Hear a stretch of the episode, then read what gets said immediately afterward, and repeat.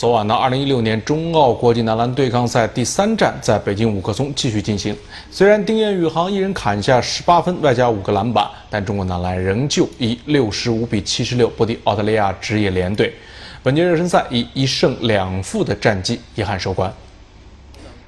前两战双方各赢一场，本场比赛中国队率先打出了一波七比零的小高潮，取得领先。澳大利亚队随后加强防守。在回敬一波十比二后，将比分反超，并以十九比十四领先结束首节。四节较量中，中国队自身失误不断，命中率也持续走低。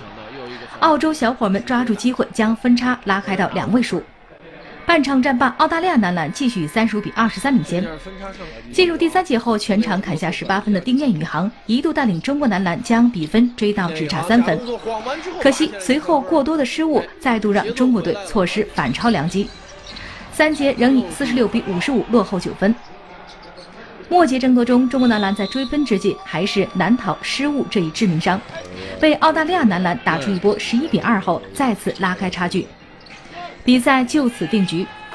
最终，中国男篮以六十五比七十六不敌澳大利亚，热身赛一胜两负，遗憾收官。